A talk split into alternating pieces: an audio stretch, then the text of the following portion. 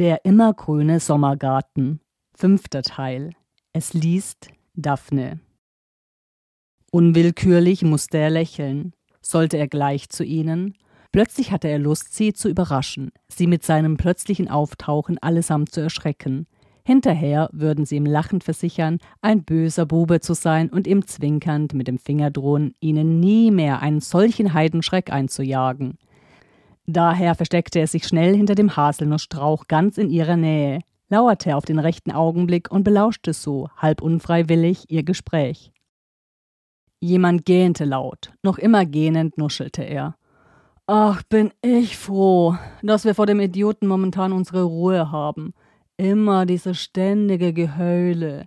Mir geht's so schlecht. Alle sind so böse zu mir. Keiner versteht mich. Keiner hat mich lieb.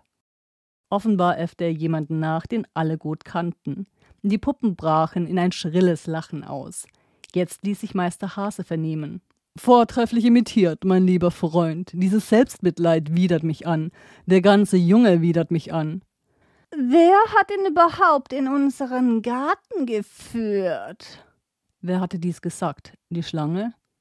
Keine Ahnung. Wahrscheinlich ist der Wächter am Eingang gestorben. Der war ja eh schon uralt. Kann sein, dass jetzt jedes Gesindel zu uns hinein kann. Er ist so hässlich, fasste Annabelle ihren Ekel in Worte. Sie wurde sogar ungemein giftig. Immer fettige Haare und Pickel und er stinkt. Ein richtig hässlicher Mensch. Oh, und wie er uns immer ansieht, mit seinem perversen Blick. Mathilda schauderte es, während sie sprach. Bei ihrer Bemerkung lachte Meister Hase boshaft auf. Zu Recht, meine Liebe. Der würde wirklich über dich herfallen, wenn er könnte. Hab mich oft gefragt, ob er in dir nur eine willige Sexpuppe sieht. Offenbar schien er ihre Angst zu bemerken, denn hastig bemühte er sich darum, ihren durch seine Worte aufgewühlten Geist wieder zu beruhigen. Nein, nein, Liebling, als ob ich das jemals zulassen würde. Mit seinen Pfoten umschlang er sanft ihre Taille, drückte er tröstend das kalte Porzellanhändchen. Dem würden wir doch sein dreckiges Teil abschneiden, noch bevor er dich anfassen kann. Über was redeten die anderen da eigentlich? Man hatte ihm nie erzählt, dass auch im immergrünen Sommergarten böse Dinge geschahen. Miau, es war ein interessantes Experiment, aber ich finde, wir sollten es jetzt beenden. Es ist an der Zeit. Miau. Zum allerersten Mal hatte er die schwarz gefleckte Katze sprechen gehört. Ein. Verstanden? meinte die Marionette. Ich schließe mich dem an zischte die Schlange. Noch einmal mit ihm zu philosophieren würde ich nicht ertragen. Ich könnte kotzen, wenn ich seine halbgaren Ergüsse zu Sokrates höre. Und Sadre hat er nicht einmal gekannt. Mich wollte er nicht verraten, weil ich heimlich Wacholderschnaps in meinen Tee tue. Seit wann säufst du wieder? Meister Hase war empört, sichtlich empört. Du bist doch auf Entzug. Jedoch andere erpressen und verraten zu wollen, dies zeugt von einer ganz großen Charakterschwäche, die zu tolerieren ich nicht in der Lage bin. Ein betrübtes Kopfschütteln folgte. Gut, so sei es beschlossen. Mit einem Satz sprang Meister Hase auf die gedeckte Tafel. Inmitten von süßem Kuchenmatsch, vergossenem Tee und verschüttetem Zucker gelang es ihm noch immer, eine elegante Erscheinung abzugeben – so zog er mit großartiger Geste schwungvoll den schwarzen Zylinder vom Kopf, verbeugte sich tief vor den verehrten Anwesenden und ließ sie dann an seiner Entscheidung teilhaben. Ich verkünde, der widerliche Mensch ist hier nicht länger willkommen. Er soll in der Menschenwelt bei seiner Hure, dieser Sarah, bleiben. In diesem Augenblick realisierte Frederik endlich, von wem sie hier sprachen. Warum überraschte es ihn eigentlich noch? Hatte er nicht längst begriffen, dass alle in ihm nur den letzten Dreck sahen? Sind Sie seine Tante? Der junge Mann hier wird in Kürze auf dem linken Auge erblinden. Nein, eine Operation lohnt sich nicht mehr. Da kommen Sie zu spät. Warum sind Sie denn nicht früher zu mir gekommen? Da wäre noch was zu retten gewesen. Was ist? Weißt du die Antwort nicht? Bist du etwa noch dümmer, als du aussiehst? Antworte gefälligst, Schwachkopf. Blut in meinen Mund. Während sie weiter auf mich eintreten, schmecke ich das Blut in meinen Mund. Sie ist endgültig weg. Sie hat uns verlassen. Mama, ich glaube, meine Hand ist gebrochen. Nein, ich bin gestolpert. Die blauen Flecke, ich bin von der Treppe gestolpert.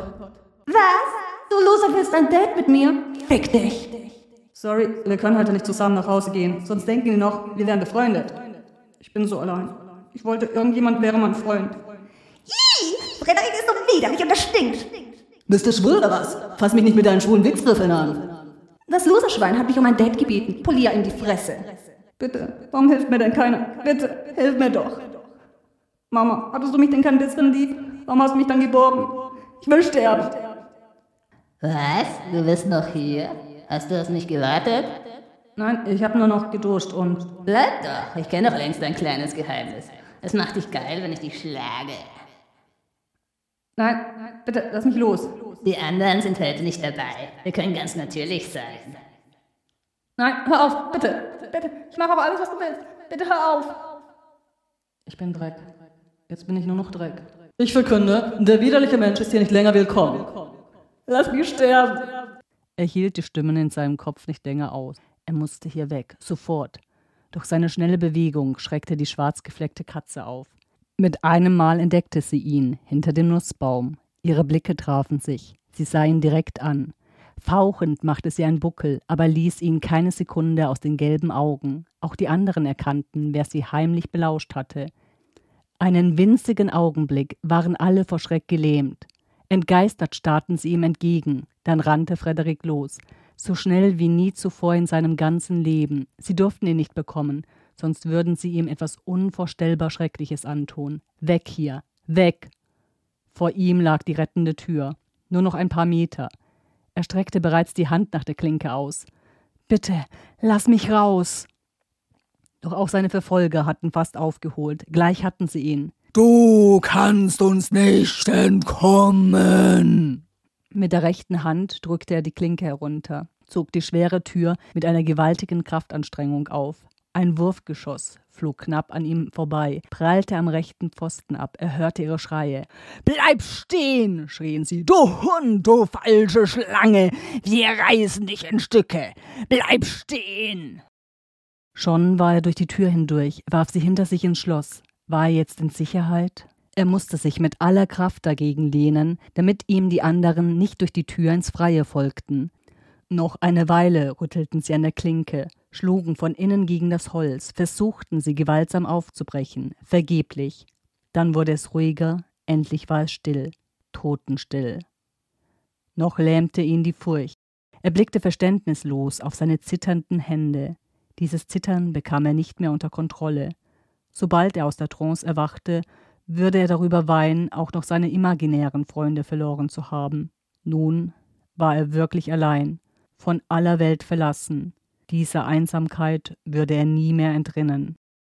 Bar jeglicher Emotion rutschte er an der Wand hinab, kauerte sich auf den kalten Steinboden. Nur noch ein Gedanke beherrschte ihn. Ich will sterben. Ich will sterben.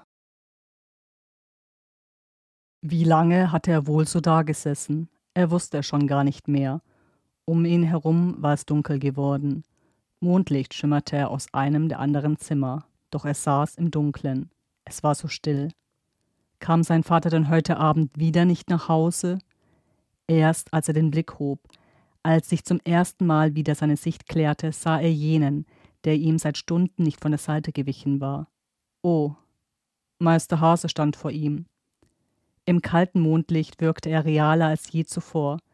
Stumm lächelte jener auf das Häufchen Elend zu seinen Füßen herab. Ich habe auf dich gewartet, mit einem langen Messer hinter dem Rücken. Fragend blickte ihn Frederik an. Was würde nun passieren? Was hatte das Monster mit ihm vor? Dass sie ihn alle von Anfang an belogen hatten, dass sie ihn hassten und verachteten, wusste er jetzt. Wirst du mich töten? Keine Frage, eine Bitte. Ach, dich töten? Aber was hätte ich denn davon? Dich zu quälen macht doch viel mehr Spaß, sagte der Hasendämon und lächelte selbstvergessen. Eine Wolke schob sich vor den Mond, dämpfte das weiße Licht. Es wurde dunkel, ganz kurz, dann wieder hell, ohne dass ansonsten etwas geschah. Willkommen in unserem gemeinsamen Albtraum, Herr Frederik. Damit streckte ihm Meister Hase eine seiner wohlgeformten Pfoten im weißen Sandhandschuh hin und half dem Todkranken galant auf die Beine hoch. Das ist das Ende des immergrünen Sommergartens.